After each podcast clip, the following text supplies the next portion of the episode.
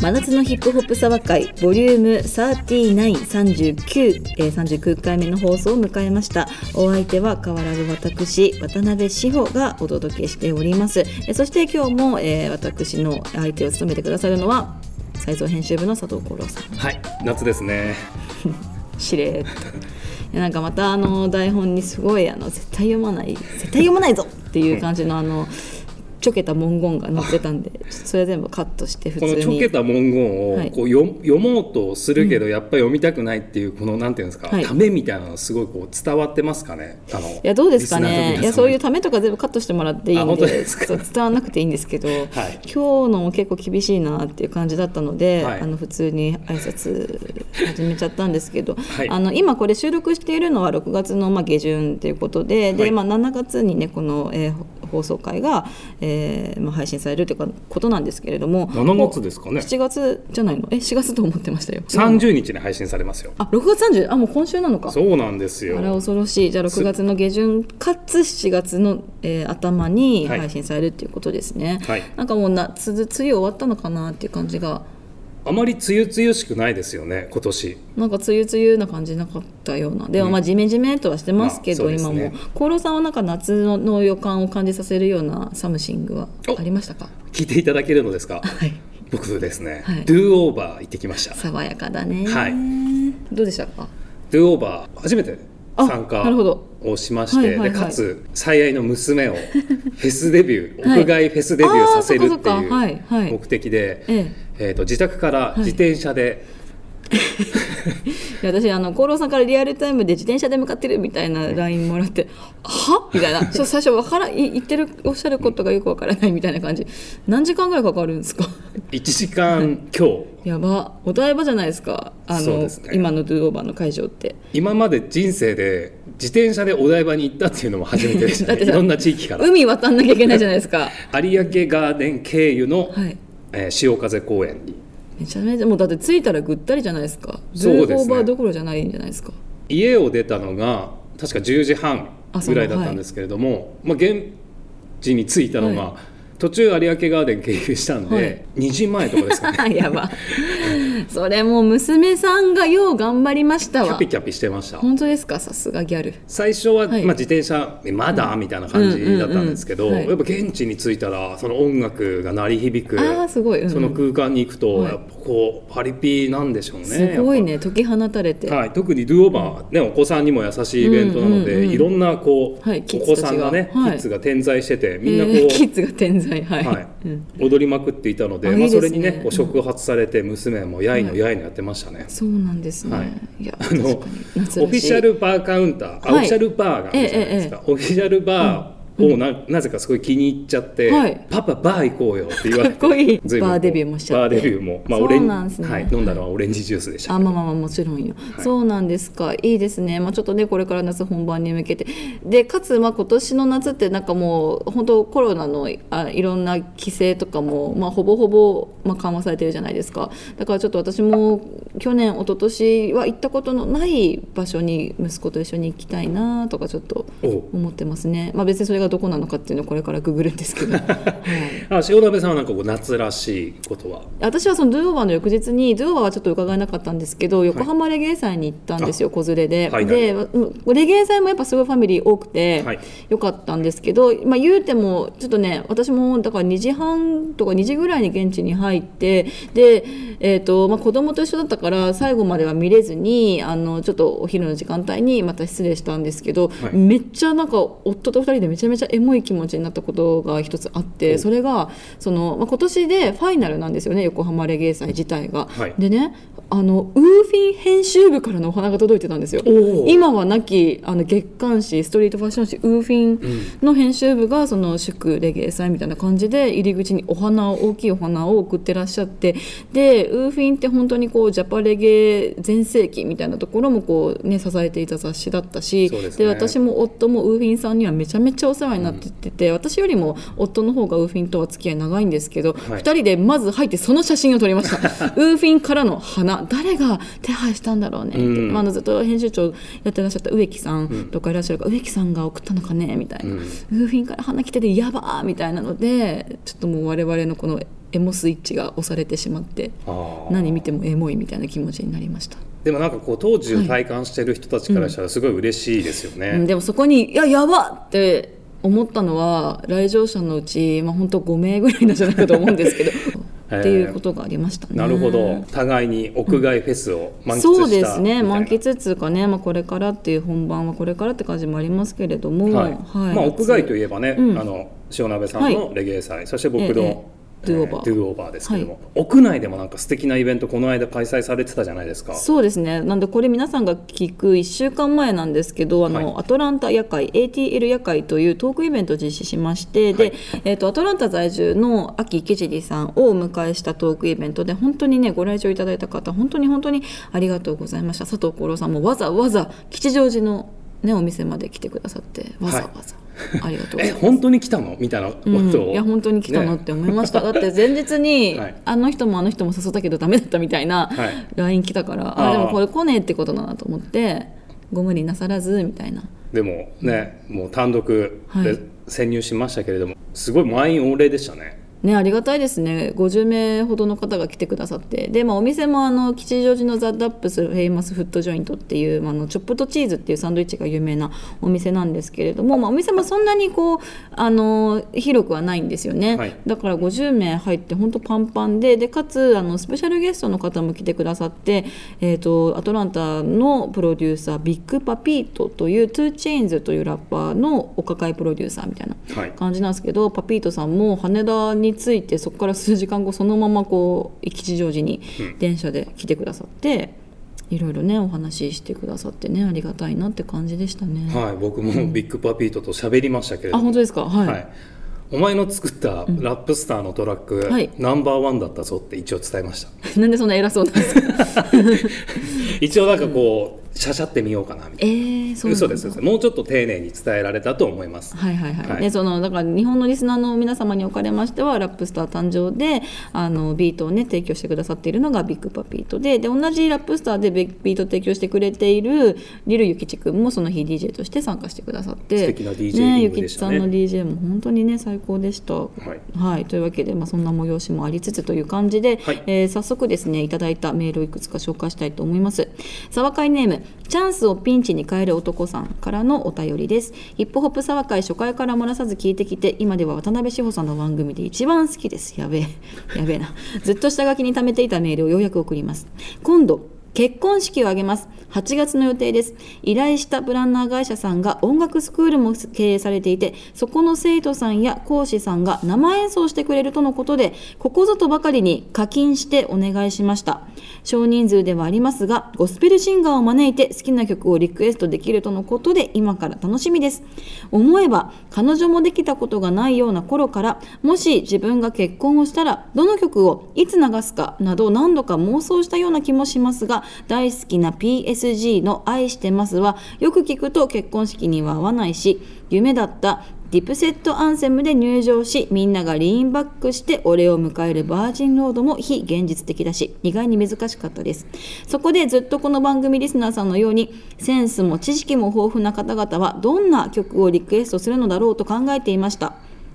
そして既婚のお二人はどのような曲を式で流されましたか？よかったら思い出話なども添えてお聞かせ願いたいです。余談ですが自分は結婚教養ソングことリルモーのフォーエバーが大好きでリクエストしやした。他にはタミヤ姉さんの So Into You 最後にかけてゴスペル調の強いコーラスになるスノーアレグラの Find Someone Like You を考えています。チャンスをピンチに変える男さんありがとうございます。ずっと下書きに貯めていたメールようやく送ってくださったということで嬉しいですね。じゃあ下書きにしている最中に結婚が決まったんですかね、はいうん、いやわかんないですけどね。結婚式が決まって下書きに貯めてくださってるのかもしれないですよね。だって結構前から予約するじゃないですか。式場と。か確かに面倒ですもんね。ね1年前からとかね。厚労、はい、さんは結婚式とかその二次会とか、はい、きちんとされました系ですよね。されました系ですね私あのお邪魔しました系。お邪魔していただいた系ですもんね、はい、はい、すごいねおめでたい場所にね、はい、お招きいただいてありがとうございました。いやあの、まあ、これを、はい、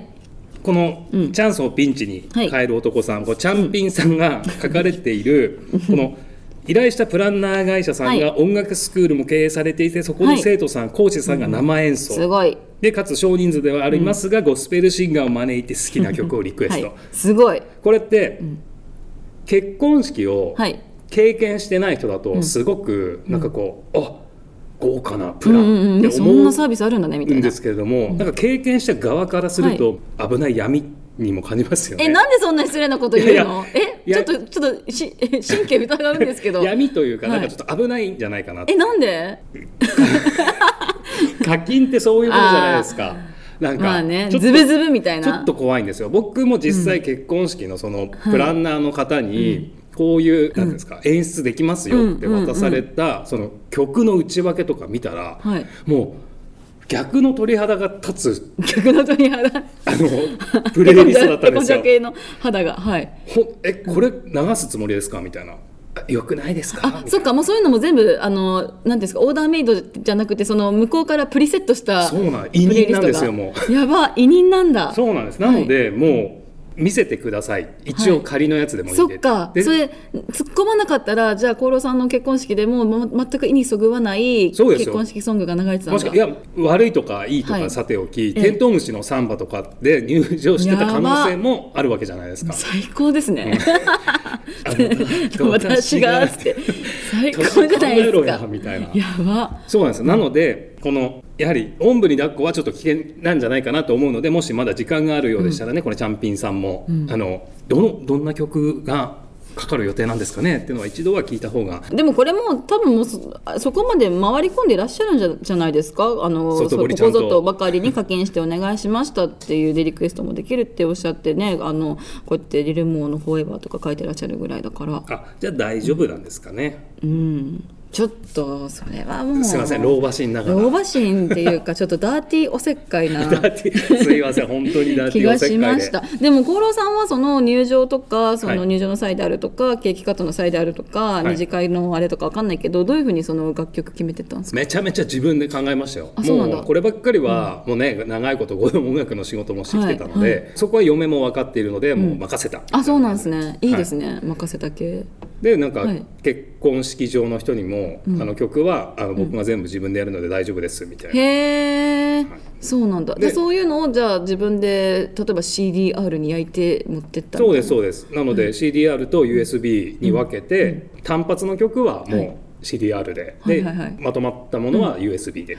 へえ、はい、おばっちり指示ご指示通りに対応してくださった、はい、みたいな感じでなりました、ね、みんなに見せたかったあのちょっと横ちょっと視線をそらして指パッチンするコロさん。いやなかなかい。い感じには、はい、はい、なりました。決めの一曲どんなものが？入場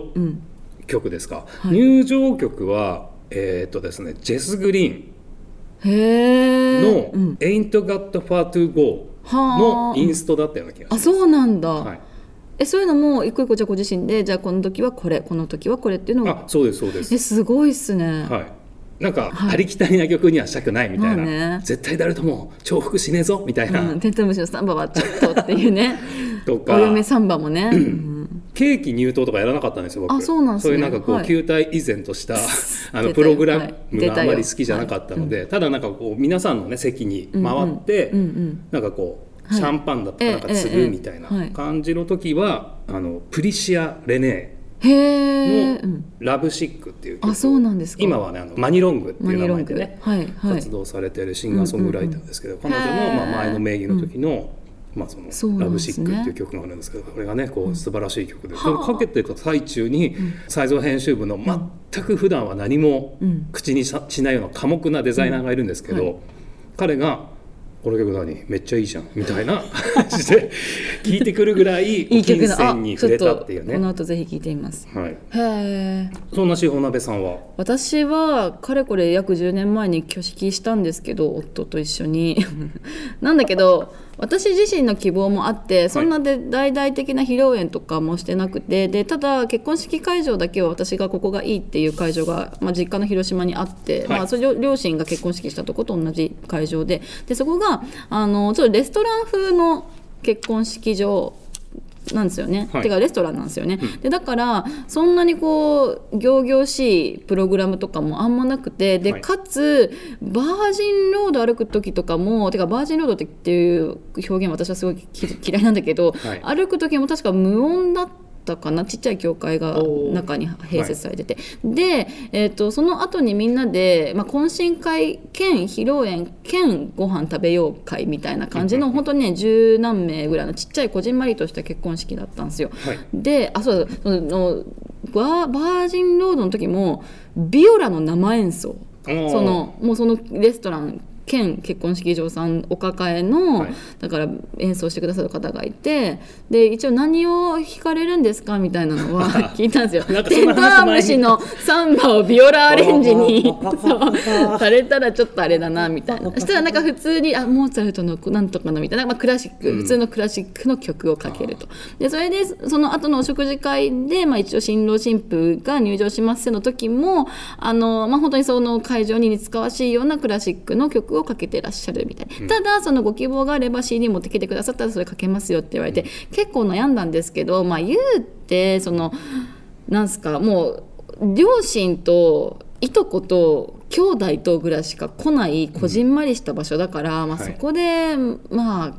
ね、ヒップホップとかなんか思い入れのあるアロンビーの曲とかかけてもねみたいな感じだったのでそこは逆に私はもうお店の方に委ねて、お店の雰囲気に合った楽曲でおかしやすみたいな感じでやったんですよね。でも、うん、まああわよくばインターナショナル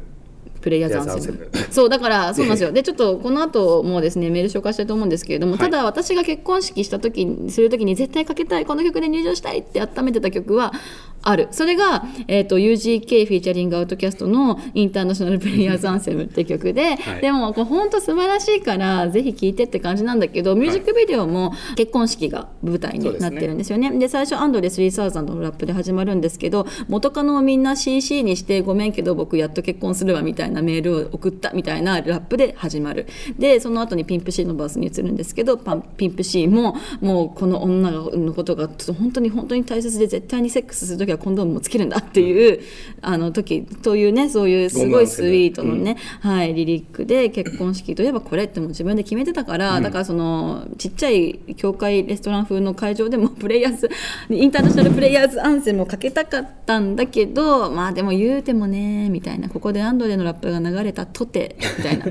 流してほしかったですけどね。うん、っていう感じで、まあ、私だけが嬉しいっていうね、うん、感じになるから、うん、それはちょっとなんかなっていうちょっとファミリーにあのサンキューを言うための会でもあるから、まあ、ここでちょっと生きてかけてもなみたいな。感じだったんですよね。はい、というわけであのこの「チャンスをピンチに変える男さん」からいただいたメールきっかけでですねあの SNS で結婚式ソングもしくは結婚式のにまつわるなんか楽曲に関するエピソードなどなどを本当にゆるっと募ったんですけど、うん、いくつかありがたいことに本当にもうよくメール送ってくれましたねって感じなんだけどあのいくつかいただきましたのでちょっと紹介してまいりたいと思います。沢会ネーム七三のシャンテさんえ結婚式の入場ソングに関しまして私はあいにく未婚なので入場ソングとは無縁なのですがアラフォーにもなればそりゃ結構な数出てきました結婚式。またその曲かーいとかえそれってリリックの意味分かって選んでる？とかいろいろ入場曲に対して言いたいことはあったりするんですが飲み込んでます。特に印象に残っているのはブリトニー・スピアーズの「Give Me More」で入場された会社の後輩女子。こう志保さんや厚労さんも「えその曲?」ってエピソードあったりしますか？Give me, give me, give me っていう「Give me more」すごいです、ね、これどっから使ったんですかね、うん、確かにイントロから使ったのかな。It's Britney bitch 最高じゃないですか。こんな入場する人いるんですか？本当に。最高じゃないですか。あ、うん、ネタ狙いだったんですか。なのかな。うん、でもまあそういうもう私が結婚すんのよ。It's Britney bitch っていう気分で。ね、パパーンって入場されたのかもしれないですよね。ああ、まあ、そうですね。もしかしたらブリタニさんみたいな感じの名字で。ね ねえだろ。It's a Brittany bitch みたいな。そしたらまあある意味 ちょっと近いかなみたいな。えその曲っていうエピソードあります？私はない。前に多分茶話会で話してると思うんですけど、あのコモンフィーチャリングローリーの曲で入場した、はい。うん、確かに、ね、っていう神秘的な結婚式がありましたけれども、まあね。はい、でも多分この、ブリトニーの「ギミモア」を超える、うん、えその曲ってなかなか 意外とこれピンポイントでいいのを選んでますよね。うん、その場を目撃してみたかったですよね。そして茶話会ネームギャルウイローさん。ギャルウイロー。実は今年4月に結婚したばっかりです。おめでとうございます。おめでとうございます。旦那さんがシャーデーの Kiss of Life を使いたいって言ったんですね。私も超好きな曲なんですけど入場曲って感じじゃないですよね。わらで By Your Side はって話になったんですけどド頭から You think I would leave your side baby と書いてて縁起悪みたいな。結果的にはずっとそばにいるんですけど。なので最終的に旦那さんも私も好きなキーシャコールの Heaven Sent にしました。結婚式の入場曲って思い出に残りますよね。志保さんも旦那さんとあれにしようかこれにしようかとか話しましたか？という。いいですね。ヘブンセントキーシャコール。いい曲ですよね。ね、そうだから私もまあさっき話した通り、まあ、はい、あいにくあの入場曲とかなかったのであれにしようかとかはなかったですね。はいうん、なんで、まあ、もしこの先わかんないけどなんか金婚式とか銀婚式とか することがあれば、ね。はい、その時にあの晴れて UGK のインターナショナルプレイヤーズアンセムかけたいなと思います。はい、そしてサーカイネームプレイボーイキャンディーさん。志保さんはじめまして。38歳会社員です。あ同い年かなツイッターでゆるっとチェックしまして僭越ながら僕の結婚式で使った曲のエピソードをメールします。先にややネタバレしておくと奥さんは全くブラックミュージックを通過してこなかったので結婚式や二次会で使う曲で結構揉めました。僕がどうしてもレディッシーの I blame you を使いたかったのに対し奥さんは愛のハピネスか木村カエラのバタフライがいいと。いやどちらも曲としては素晴らしい曲ですが二度とない結婚式の入場ソングでありきたりな曲を選ぶのは抵抗があって。なのでそれとなくずっと家の中でレディシーをかけまくっていたんですね。それに気づいたのか奥さんは家の中でハピネスとバタフライの鼻歌しか歌わなくなり結局ハピネスで入場しました。おめでとうございます。3年後奥さんは違う男のもとにバタフライしました。現在独身です。ハピネスを探しています。最高ですね。バタフライの後にバタフライかっこイコール離婚というふうに書いてくださってるんですけれどもすごいですね。ハピネス探してらっしゃる。この起承転結感いいですね。すごいですね。でもレディシーはちょっとハードル高いかもしれないですね。そのあんまりそのブラックミュージックとか通ってこなかったっていう方にとっては、ね、すごくいい曲ですけどね、ね、めちゃめちゃレディースね。素晴らしい、歌詞の内容もね結婚式に向いてると言いますかね。うん。ね、でもまあわかるよそのまああの旦那さんの気持ちも分かるしで、はい、私も実は今回久しぶりにプレイリストを作ったんですよ。で「沢会的結婚式ソング」っていうプレイリストを作ったんですけど、はい、そのちょっとたまげたんだけどさすがアルゴリズムと思ったんだけど、はい、あの結婚式っていうプレイリストを作った瞬間にそのレコメンディットソングスこんな曲入れたらどうですかっていうのがあの Spotify で勝手にねパパパパってサジェッションが出てきて、それちょっと読んでもいいですか、こういう曲を提案されました。絢香三日月スーパーフライ愛を込めて花束を、えー、松原福山私ごめん英語表現してるんだよねごめんなさいね。福山雅治家族になろうよ。愛ストーリー JUJU 優しさで溢れるように。っていう。いい曲ばっかり、ね、いいいい曲ばっかり本当に。危ないですねっていうのはそのアルゴリズムによってねこうあのそのまま受け止めるのはダメですよねって。一回咀嚼して本当にこれはいい曲なのかどうかっていうのをジャッジメントしてほしい。今ちょっとやっぱ厚労さんの性格の悪さみたいなのがすごい出てる発言だったと思いますよ。ちょっと謝った方がいいと思いますよ。提案されたものをすべて鵜呑みにするなよっていうイズムです、はいね、陰謀論的な。そんな感じかもしれないですけど、ね、は本当はね平らなんだ的な。いやでもちょっと、はい。えだって、うん、この千代鍋さんが選んだ、うん、作った沢会的、はい、結婚式ソング。結婚式ソングに、はい、もうピクリとも かすらない。BPM がかぶらないっていう、うん、ブレンドミックスできない。ぜひね皆さんにこのプレイリスト見てほしいですけど、ね、まあ、1曲目 International Players An them で 売れなさすぎだろっていう、なんでぜひあのチェックしてみてほしいなと思います。カーディビーとオフセットがあのごく初期にねまだあの付き合ってない時に作一緒に作った「リック」っていう曲が入っていたりとか。あとビヨンセとビヨンセの曲なんか入れようと思って、まあ、 Love on Top とかがいいかと思ったんだけど、はい、私的には「 Upgrade U」っていう曲が大好きで、うん、これはフィーチャリング JAY-Z なんだけど結婚する前の曲ね。でこれはすごい超上げまん曲っていうか、はい、私と一緒になったからにはあんたをどんどんアップグレードさせてやんよっていう、うん、まあ、女性主体の曲で、はい、うん、なんか結婚式にいいかなって 思いました。でも、うん、アップグレード U で入場してくるってある、てんてんてんてんてんてんてんめっちゃよくないですか？てんてんてんてんてんてんてんそう私と結婚したからにはやつってでもかっこいいっちゃかっこいいですよね、あとやっぱ私も花嫁目線なのでイブのフーズ・ザット・ガールも入れたんですけどあの子誰イブよあれがイブだよっていうでそれこれも結構入場にすごいふさわしいんじゃないかなってまあ確かに、さっきのねあの、何でしたっけブリタニさんみたいな感じで、まあ、そうだよイブ・マサトウさんのね娘とかだから